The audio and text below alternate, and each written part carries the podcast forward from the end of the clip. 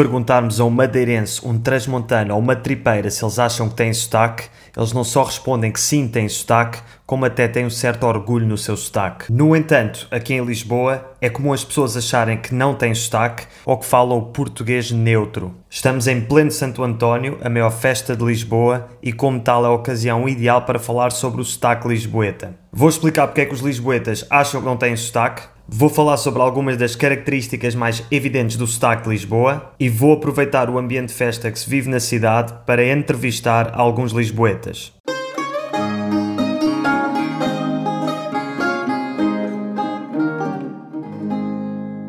Queria lhe perguntar uma coisa. Acha que nós lisboetas temos sotaque? Temos um sotaque muito forte, um sotaque neutro. Um sotaque neutro. Um sotaque neutro. Sim, não temos, não temos aquele sotaque um, não muito carregado de, de, do açoriano, não é? Sim. Não temos aquele, aquele sotaque de, das pessoas uh, do norte. Uh, temos um neutro, um sotaque, mais, sotaque neutro. mais neutro. Exatamente. Não, acho que é neutro, acho que percebe-se muito bem. Assim, é comparado com, com Comparado com o norte e com os alentejanos, é, somos mais neutros. Acho que sim. Acho que é muito forte, é um sotaque. Eu neutro. acho que está tão enraizado em, em mim que não consigo, sei lá, fazer assim uma apreciação. Normalmente eu noto mais diferença quando vou a outros sítios onde tem outro uhum. sotaque. Pronto. Yeah. Como podemos ver, muitos lisboetas acham que não têm sotaque ou que o seu sotaque é o mais neutro. Mas por que é que será? Antes de mais nada, toda a gente tem sotaque.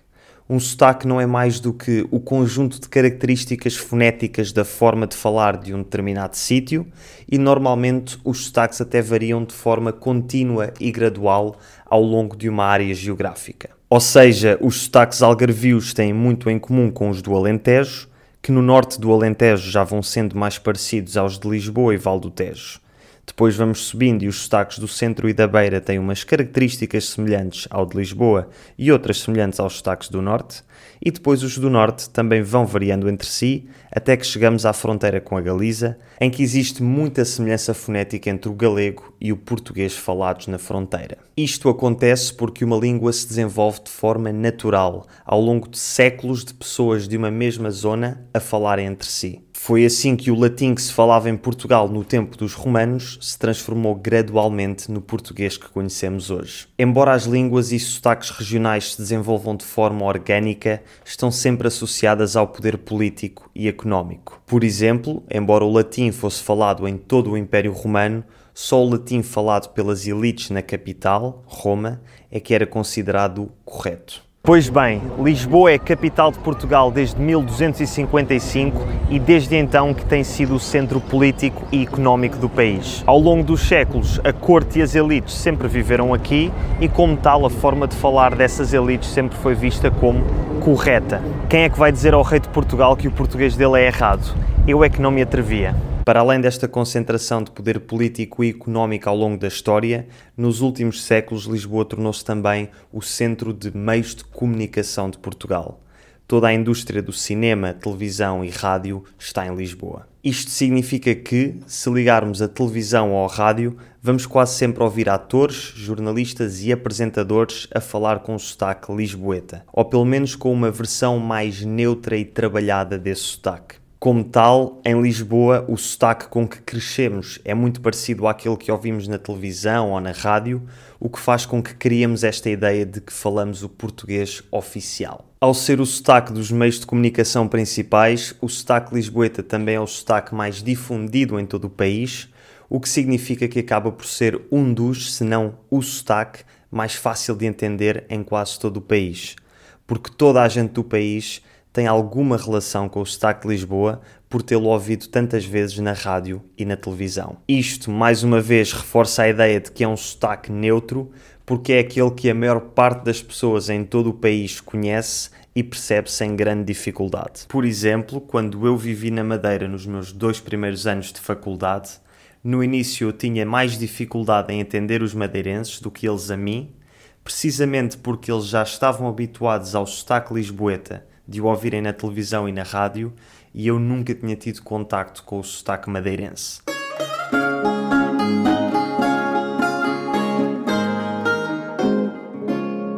Já percebemos porque é que muitos lisboetas acham que não têm sotaque ou que o seu sotaque é o sotaque português neutro.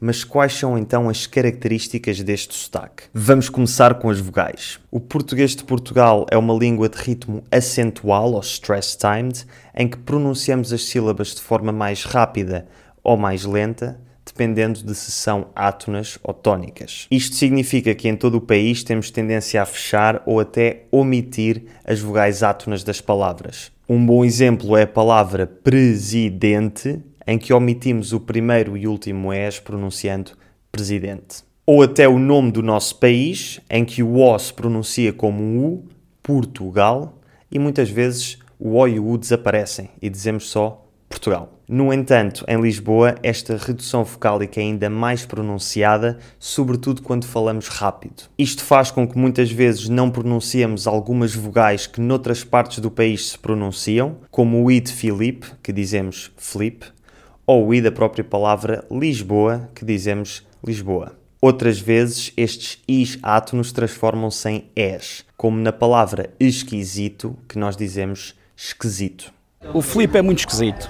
O Felipe é esquisito. Mas atenção, ao contrário do que muitos não lisboetas pensam, Lisboa não fica Lisboa. Ou dizemos rápido, Lisboa, ou dizemos lento com o i, Lisboa. Não venham cá com histórias que dizemos Lisboa, porque isso não é verdade. O nome da nossa cidade, Lisboa? Lisboa, não diz Lisboa. Não, é Lisboa. Obrigado. Lisboa. Não diz Lisboa. Lisboa não. Lisboa. Dizia que os, os lisboetas dizem Lisboa. Não, Lisboa. Lisboa. Lisboa. Obrigado. Lisboa, Lisboa, Lisboa. Lisboa. Tu dizes Lisboa. Não digo Lisboa, Ah, mas ok, ok. Em relação a ditongos, o ditongo OU é pronunciado como um O fechado, O, em quase todo o Portugal, exceto no Norte. Tanto o apelido Couto como a palavra Coto se pronunciam Coto. No entanto, em Lisboa, às vezes levamos isto um pouco longe demais e transformamos o ditongo OU em O, sobretudo quando falamos rápido. Em vez de dizermos ouriço ou ourives, dizemos ouriço ou orives. Também o ditongo ao sofre muitas vezes esta transformação quando falamos rápido. Dizemos restaurante e automóvel em vez de restaurante e automóvel. Isto faz com que a pergunta vamos ao restaurante de autocarro ou de automóvel se transforme em vamos ao restaurante de autocarro ou de automóvel. Vamos ao restaurante de autocarro ou de automóvel? Vamos ao restaurante de autocarro ou de automóvel? De autocarro ou de automóvel? Vamos de autocarro ou de carro? Mas tens, tem que dizer Tinha que ser rápido, eu digo já. Bora. Como é que é? Vamos de bus ou de carro? Problema... Não, não. sim, sim. Ele quer que a gente diga rápido. Vamos de autocarro ou de automóvel? Vamos de automóvel. Em relação às consoantes, o traço mais característico do sotaque de Lisboa é talvez a forma como transformamos o som se em x. Em vez de dizermos piscina, crescimento ou disciplina, dizemos piscina, crescimento e disciplina. Crescimento, disciplina e piscina. Eu cresci com muita disciplina. Eu cresci com muita disciplina. Tu não falas assim. Não, claro que não. Com muita disciplina. Exatamente. Eu cresci com muita ordem. Mas eu preciso da palavra ok. disciplina. Eu cresci com muita disciplina.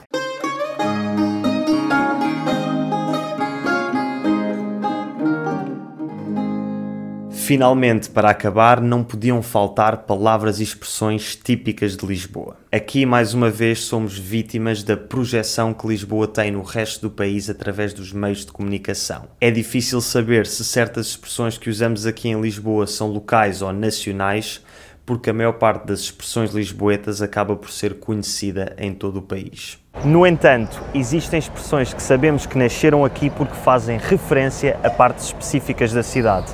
Meter o Rocio na Betesga, Resvés Campo de Ourique e caiu o Carme a Trindade. Normalmente dizemos que alguém está a tentar meter o Rocio na Rua da Betesga quando essa pessoa está a tentar fazer alguma coisa que é impossível, tal como seria impossível meter o Rocio na Rua da Betesga. Porque a Betesga era uma rua muito estreitinha e blá blá blá blá blá blá. Ok.